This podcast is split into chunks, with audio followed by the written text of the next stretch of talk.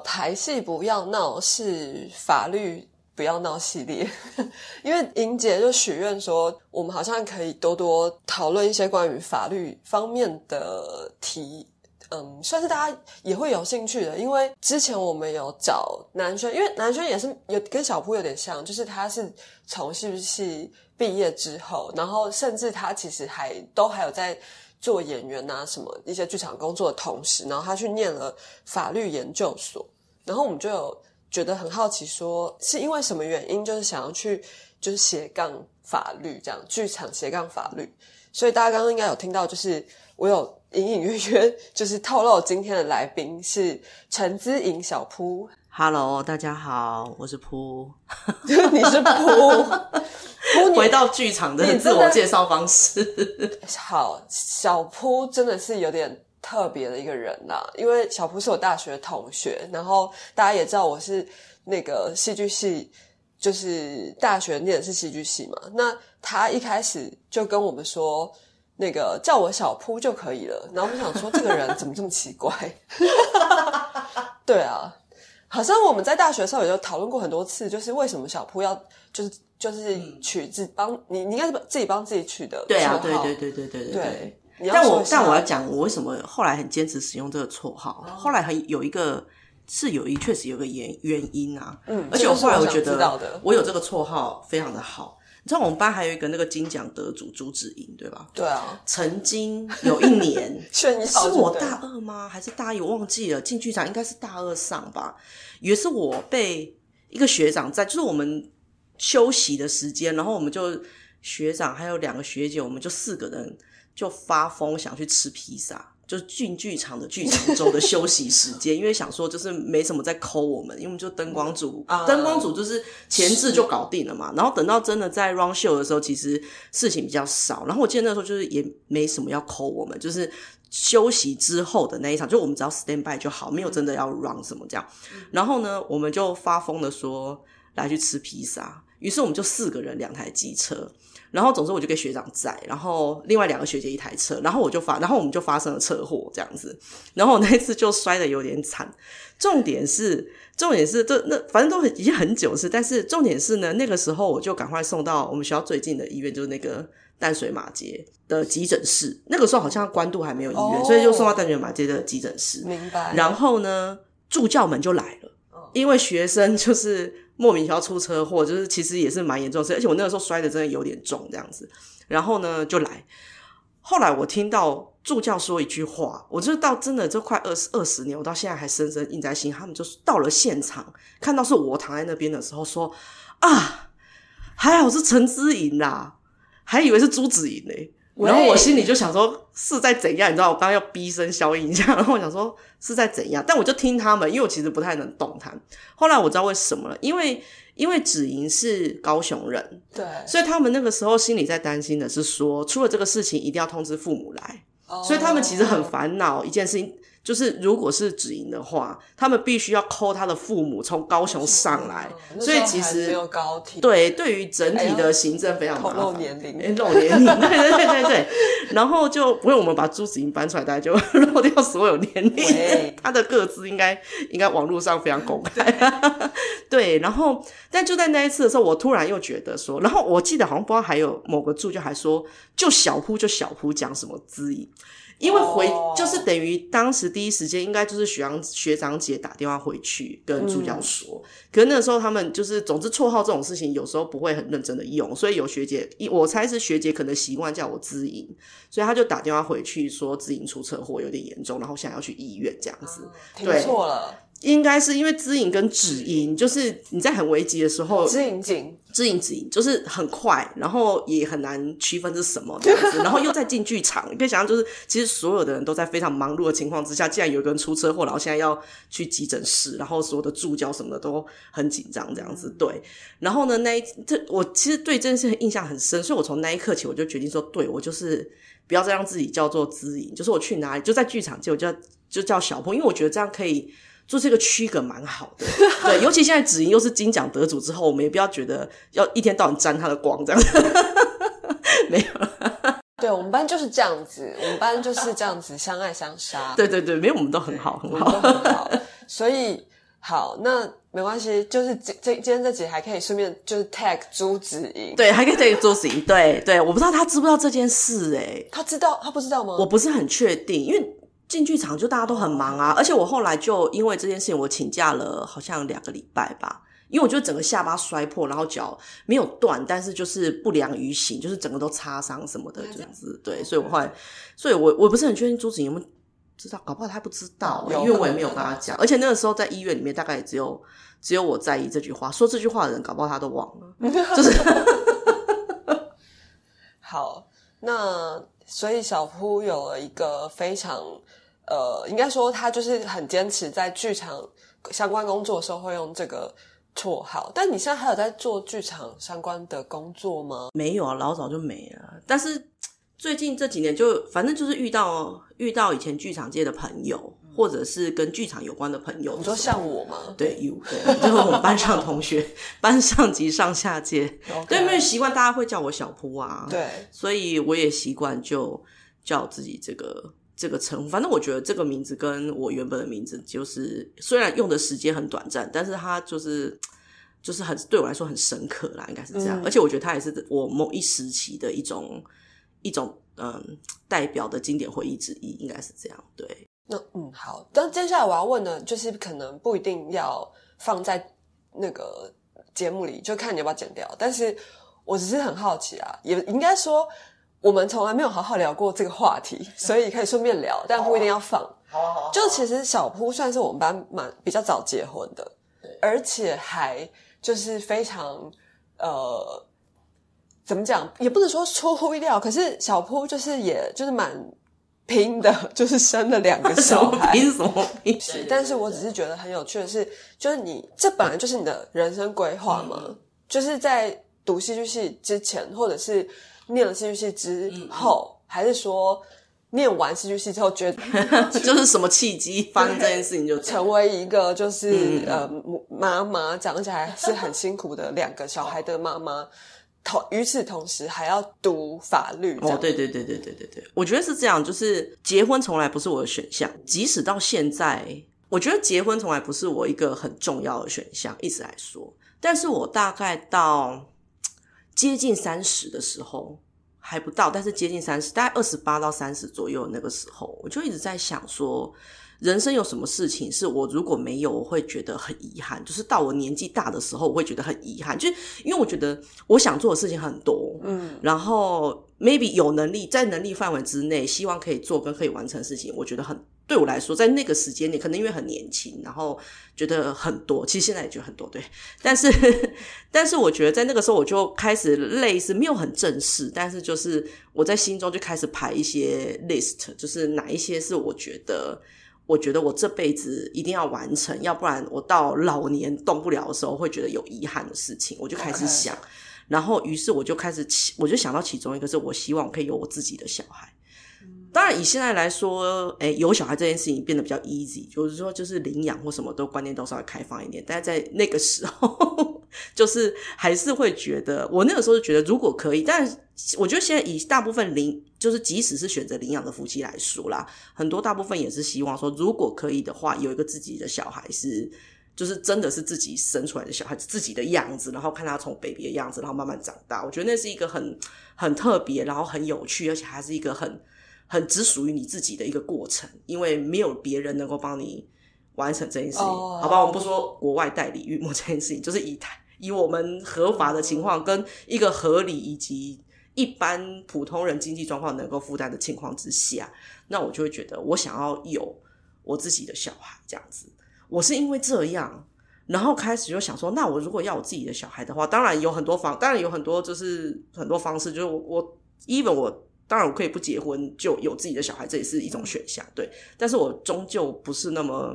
没有那么前卫，对，终究没有那么前卫。当然，也是差不多在那个时间点，我就是交往到我现在的先生。嗯，然后我觉得我现在的先生，他当然你放在普世的已已婚男性的或者是什么标准来说，当然他不是他他分数不会很好，同样他一定不会也不会觉得我很好这样子。虽然他对外会宣称我很好，但是我觉得我我也不是什么很好的太太，这是实实实话是这样。哦，好棒！我们还有兼具这个婚姻婚姻之商的一个节目一个频道，婚姻分享的那个对赞赞赞。对，但是我觉得他他也没有很好，可是我就觉得呃，就是日子要能过下去，所以我就觉得应该是跟一个可以过日子的人一起。比起就是说有很多惊喜，或者是哎，其实我也不喜欢惊喜。但是我的意思说，那种呃，可能有共同的很多很多的共同兴兴趣、共同喜好，然后什么什么，然后那种电影情节可能有一点浪漫，或者是那一种。但我一旦因为可能因为我本身也不是很浪漫的人，我都比较务实这样子，所以我就觉得说，当时那个时候认识了这个男生，然后当然我们也慢慢交往，然后互相认识，后来我就觉得说，其实他就是一个。他是一个忍耐度非常高的男人，哦，对，就是因为我就是一个就是偶尔会很疯癫的人这样子，而且我会 test 他的忍耐度的那一种情况，对，所以我就觉得说，嗯，就这样一路走来，竟然就走了三年，就是陈世英就知道我以前在大学时期的情史本身是也是很疯癫的情况，没有到没有到很精彩，跟目前线上某一些很有名的徐阳姐比起来，没有很精彩，但是。嗯，就是也算是还对，就热热热闹。跟我平凡的历史 相比，对对，你们专情的历史算算精彩。对，我就热闹热闹，所以就我觉得刚好就是在对的时间点遇到一个。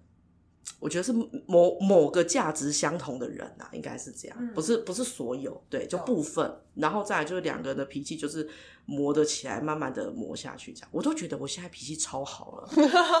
我已经很久没有乱发脾气，但是即使这样，我现在还是会悠悠在旁边说，没有，如果你结婚前是百分之一百的话，你现在是九十九，我说是吗？是这样子吗？是这样？你说你老公说？对我老公说，他会淡淡的这样子说，这样子。但是百分之一也是进步啊！但我自己觉得我已经百分之，就是你知道剩百分之三十，我觉得我已经有百分之七十的 temper 已经消失在这个空气中了。我懂，我懂，对，大概是这样。所以你是结婚之后才去，才开始念法律的研究所的吗？啊，这个画出来也是有点复杂，就是等一下，那你老公支持吗？他 OK，他 OK。他他很奢望，就是老婆赚大钱，然后可以在家里就是躺平，对躺平舒服，就是过着主夫的日子。哦，那很棒啊！对，但没有老婆，没有想从他远，就是这样。还没有赚大钱，但没有没有，也不见得就是之后不会这样。因为这本来是这样想啦，但是当然有了小孩之后，我觉得有一些人生的想法会改变。哦，比方说，我本来其实。也是有点自私跟很直线的直线性的思考，就觉得说我想要有个小孩，然后我希望可以参与他，嗯，也不是参与他的人生，因为我们会一起一起共度一段人生，应该是这样。然后看着他从小到大这样子，我觉得觉得是呃，我希望我的人生可以经历的一段过程，应该是这样。那但是呢，对于实际上到底要付出多少事情来？来经过这一段呢，我其实没有很呃，没有很实际，对我没有很实际的去思考这个问题，所以我本来还希望，我其实很重工作，所以我本来是希望可以在工作上持续发持续发展，然后但是反正生个小孩呢，我就觉得现在很多双薪家庭啊，小孩反正就是生生了出来以后就会有人带，就是你花钱就会有人帮你带小孩，有人帮你照顾小孩，然后一路的他就可以。被照顾的安全的长大，然后读书，然后慢慢慢慢长大，这样子就是我本来对于生小孩之后的照养是这样想的。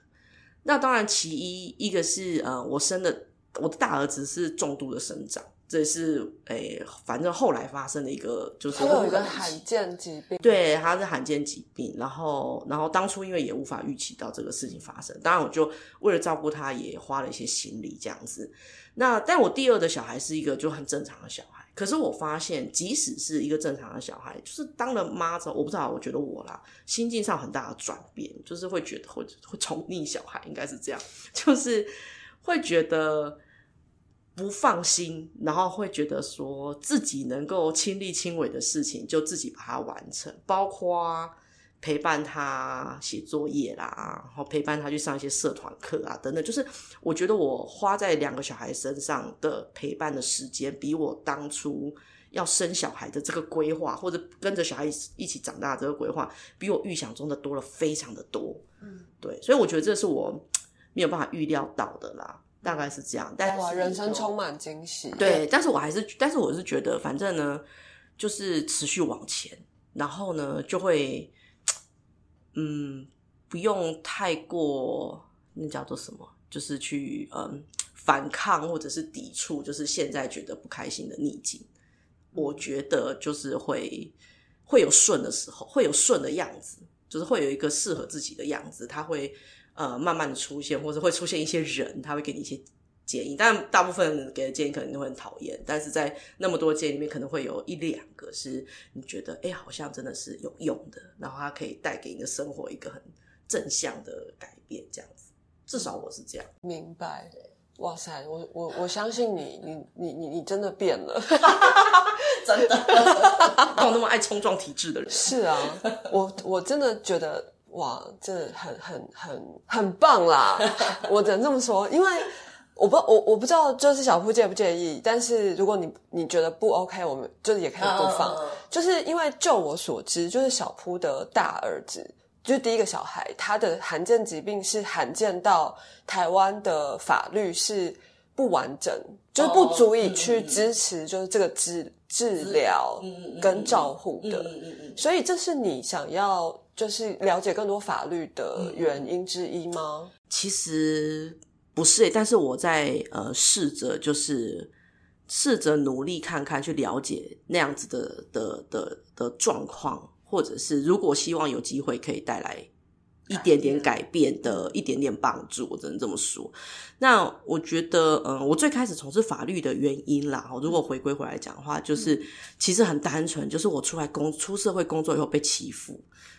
我就是上班被欺负，就这么简单。对，就这么简单。对，就是就是很单纯、很浪漫，然后一股冲劲，觉得说我其实去上班，老板会很喜欢我。然后，因为我毕业以后，其实就就就去上班这样子。然后，然后我应该可以好好的，不一定可能好好发挥，但是我应该就是可以就是顺顺的工作。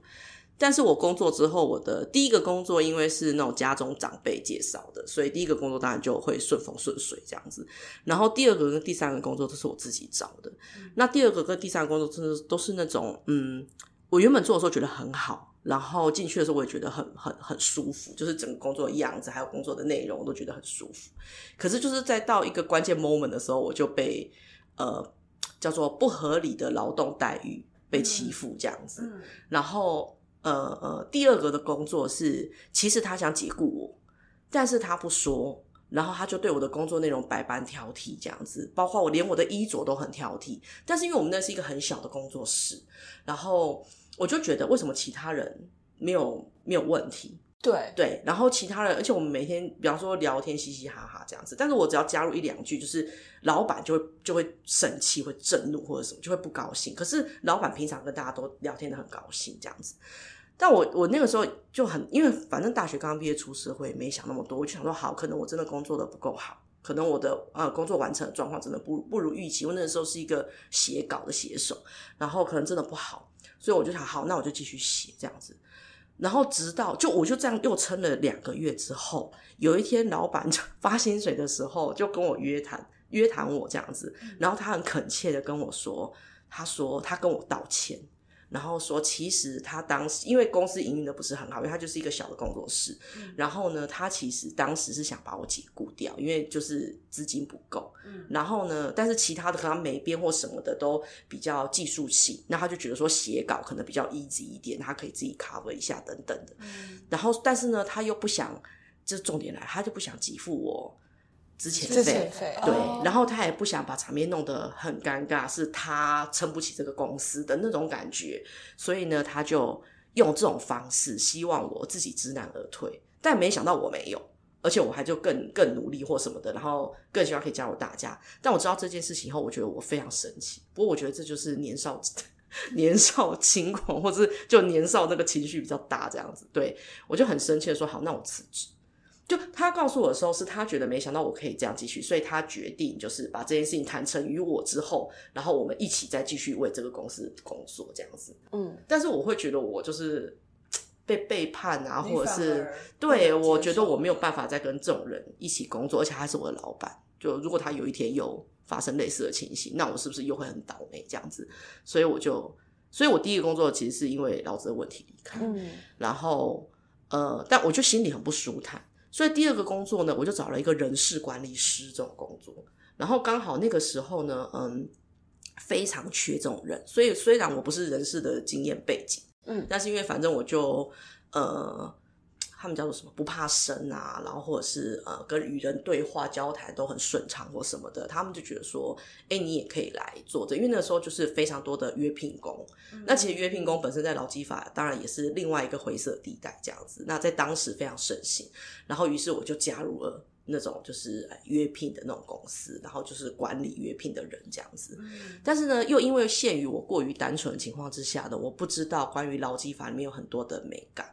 所以呢，就发生了一些，就是原本公司的人告诉我说，公司这种做法是合于劳基法的的情况之下，然后呢，有人就是有员工就是发生一些事件，嗯，然后于是我就很天真的觉得说这没什么，因为觉得公司的处置是 OK 的，嗯，但是呢，后来这件事情，所以这件事情一直到大概又过了半个月吧。然后才让上面的主管去，就是我们会做那个报告，就是我们没有周报，我们就半月报。那他也知道这个事情以后呢，上面就突然震怒说这是很大的事件，嗯，然后说你竟然会不懂，然后说那你不适合这个工作。但我就会觉得说我被骂的满头包，当然那个过程呃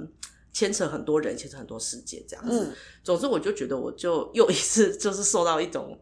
情感上的伤害，对，是我很相信公司，然后公司告诉我，然后我去做一些事情。可是等到出事的时候，就哦，然后就开始就是说，哎，你怎么会都不懂？对，对，要怪我。他说，那你怎么会都不懂？而且就是直接就是呃，想说转到别的地方工。就我其他的同事说，那不然转到其他单位或什么？因为其实那个待遇还不错。然后，然后那个呃，但是老板就觉得说不行，他就觉得他觉得我就是太不懂事这样子。所以我就经过这两件事情以后呢。我就觉得不行，我要学法律。我就觉得我要懂，因为我就觉得我接连在那个大概就是差不多一年一一一两一年多的时间里面，就接连发生两次，而且我觉得对我的情感伤害很大。就是我觉得说，我没想到原来我不是很了解法律的这件事情，会对我的造成这么直接具体的一种挫败这么严重。嗯，对。所以我本来当然一开始我只是想说稍微休息一下，然后再来就是我。呃，那一份工作因为是跟银行有关，然后就认识一些银行的朋友，他就揪我说：“哎，走，我们去考银行证照。”然后呢，呃，未来他说也许我可以去呃从事其他的银行的工作的话，我有证照也很好用这样子。于是我就开始了阅读一些法律的书籍，就是因为考银行的证照是需要有一些法律规范或什么，他们有一些基本的 base。后来我就发现说法律好像没那么难嘛，就我读了以后去参加那个考试。我就发现，哎，我是真的有考上法律那个 那个银行执照，我是有，我是真的有拿到，对我是真的有拿到，对。然后，但是我就觉得说，好像没那么困难，就给了我一点信心呐。然后我就，但我先从我其实法律是从参加国考开始，因为我那个时候就刚好，我反正我就失业，我也不知道这要干嘛。然后国考就很热，很热门，一天到晚一堆广告。然后说好，那不然来考考看。然后呢，always 国考就是，哎，那叫什么？一般行政。要考民法、宪法，哎，一般行政会考公公法啦，公那叫什么？哎，公法就是那个行政法，嗯，对。然后呢，还有另外一个，他们就会大推的一个叫做司法特考这样子，哦，对。然后司法特考，他们就大推书记官跟监狱官。那司法特考就真的都是法科，就你刚刚提到，像是什么民法啦、刑法、民法、刑法，然后民事诉讼、刑事诉讼，还有行政法，就是一些呃很基本。的入门的法律的各种法律就对了，但然后我就觉得说好啊，那不然就来试试看，反正一下子我也不知道干嘛。然后呢，呃，当做读点书学的东西也不错。所以其实我读法律的最开始是这样，就是因为被欺负，心里很冲，然后呢郁闷，然后一下子不知道也不知道要干嘛，就觉得呃下一个工作要找什么也不是很确定，就那不然来考考国考好了。就其实是这样哎，所以我就这样开始，我就开始读我的国考这样。但我觉得就是可能就是一种注定，因为我后来考国考，我就是 always 就那种差那种差一分啊，或者差两分录取的那一种。对，然后我到了第三年再考最后一次，我就我就反正我到第三，我就会说，我觉得我就是考最后一次，我不想我不想到万年考生，我不想一直这样下去。然后。可能就是运，就是不就是不在自己身上那种感觉。我觉得那种差一分或差零点五分落榜的运的那个那个心情真的很很哦，你知道？就是你你读了一年，然后你就为了这一张，然后你就只差零点五分，这样就会觉得，我说到底差在哪？有没有你赶快告诉我，让我补上去行吗？那种感觉。后来我就最后一次考完还是这样，就我落榜的那个成绩，就离录取成绩也是差不多一分左右。然后我就觉得说，好，我可能没有那个命当公务员，就不要当了。然后呢，我就刚好啦，因为在补习班你都会认识，就会认识别人。他们有一的人很厉害，他们很多管道，然后他们就呃介绍我去念那个法律的学分班。所以他们他们本来去念法律学分班的用意是想说可以考律师这样子。我心里想说，你们这些公务员都考不上，然后在那边 笑想自己会考上律师，我也觉得是蛮厉害的。但总之，反正就一窝蜂，大家就去了。反正那个时候又不用钱，就是一些呃，因为我刚好已经。离开工作，他好像离开工作满一年以上，他就可以呃什么那叫什么劳动部补助或什么的，所以你去修那个学分是去上那个学分班是不用钱的。然后我就哦好啊就去，反正不用钱又可以上课也不错，就去。然后于是我就拿到了考律师的基本门槛，就是二十二十二个学分吧，二十二个法律学分这样子就可以去考就可以去考律师。但是这个问题，但另外就是一年录取，就算现在门槛很低，可以录取大概将近。一千个律师来说，你还是得 在那几万人里面考进那前一千就对。对啊，所以还是一样，就是他只是提供你一个门槛，让你可以报名。我们说考法官的门槛更低，法官只要两门课四个学分吧，你就可以，然后你有大学学历，你就可以考法官了。门槛更低对吧？但是更难考。对呀，他一年只他一年开的缺大概七十七十个上下。然后顶多多一点，有比较多的那一年好像开到一百一百出头，可是你看他台大法律系一届就超过一百个人，对对吧？就是这样，台大法律系一届有三个班啊，一个班不到六七六十个吧，所以但一届就快两百个人。正大法律系也收三个班，一届也是快要三百个人，所以光这两个学校人去考。大家就不用，大家就纳凉就好了。我们就讲白就这样，真的每年能考上法官，又不是从台政体系出来的，当然有，不能说没有，但是真的屈指可数，又来屈指可数，真的非常少这样子。对，然后因为那些人，你知道他们那些人真的很恐怖，有我是真到进到正大看到他们读书才对，他们就很恐怖，他们就是从大一开始就非常认真，因为他们的人生目标就是要考上法官，所以他们从大一进去就开始非常认真这样子，跟我们那种。外差，然后可能 maybe 还要一边上班一边顾，还要带小孩，对，那是另外的世界。所以刚刚讲这一切都发生在我结婚之前。然后因为我先生呢，他很他一直很想结婚，就是他一直很想定下来。然后呢，我就觉得说好吧，就是也不要辜负人家青春很久这样子。反正我也有打算跟他结婚啦，所以后来我就去，我就就去找工作，然后就找到了法律相关工作，因为我就后来对法律觉得其实蛮有趣的。对，然后呢，我就开始了法律工作这样子，然后才再去念硕班。然后我念硕士班的那一年，我考上的那一年，就是我生我大儿子的那一年。天哪，双喜临门的一年，对吧？真的。然后后来，但是后来才知道，原来我当然要养小孩累。然后另外一个就是，没想到他就有罕见疾病这样子。对，那我那个时候其实有一些老师建议我，就说，既然他有罕见疾病，而且他的疾病不容易被。呃，治疗包括当时的体制都不 support 他的他的医疗的这个部分的话，是不是往那个方向去去呃撰写我的法律论文，或是未来的法律研究这样子？但坦白说，我是一个，我也是经过我儿子的事情，我才比较知道，原来我其实蛮容蛮逃避现实的，就这件事情对我的心理的伤痛太大，然后我会觉得说，我觉得这件，我觉得我去做这些事情会嗯容易流于情绪。于是我不想做，嗯，昨天这理由我，但是我大家大家都觉得很怪哦，不会啊，逃避虽可耻，但有用。对对对对对，可恶，这都后来才出现，当时没有。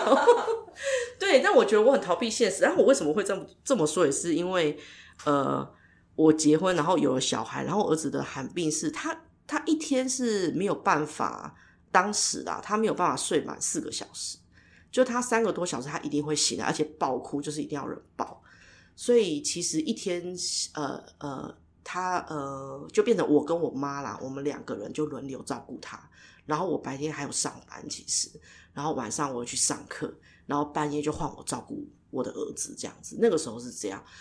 现在想起来，怎么那个时候能够那么冲去做那么多事情，而且我还写完我的硕士论文这样子。对，然后，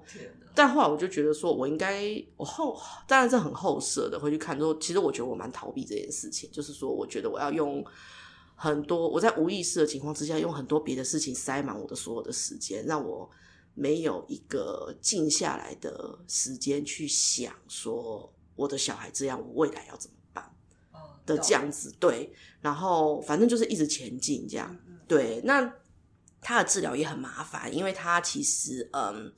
他的病因为太罕见又太少，其实在当时是全世界都没有一个呃可真的很可靠的治疗方法存在。那但因为他的病就是太，嗯。怎么讲？太容易夺走小孩的性命，就是很很低，他们就是平均寿命大概就是两三岁这样子，所以大家就是边照顾小孩又边觉得很紧张，但是就是又不愿意放弃小孩啦，应该算是这样。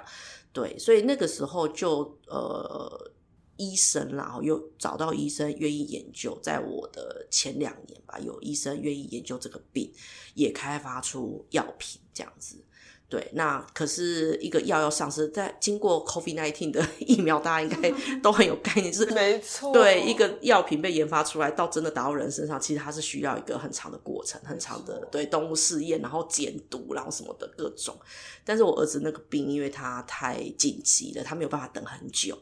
所以呢，在我们之前啦，都是很用，都是用那叫做人道救援吧，就是半试验性的，半就是治疗，但它其实用试验性质的治疗，然后用在这些年纪很小的小孩身上，even 到我儿子也是这样。那但还好，就说这个治疗，当然它确实有效，而且对小孩带来很大的一个进步跟改变啦，所以我们才也可以在呃继续 move on，我觉得是这样。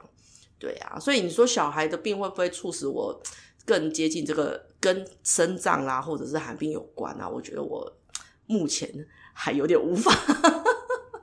但是我希望啊，我给自己的期许是这样，对我是希望自己可以加入加入他们，就是加入，就是为不管是生脏或者是寒病，或者是像是一些呃健保的一些寒病资源的这种这种改呃制度改变吧。对我有给自己期许，让自己加入啊，但是我觉得我还是必须要先。就是度过心理的那一关，会比较，我觉得比较公正客观会好一点。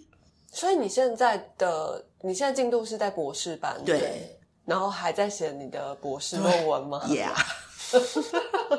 所以博说博士候选人是对的哈。我是我是我真的是我是真格的，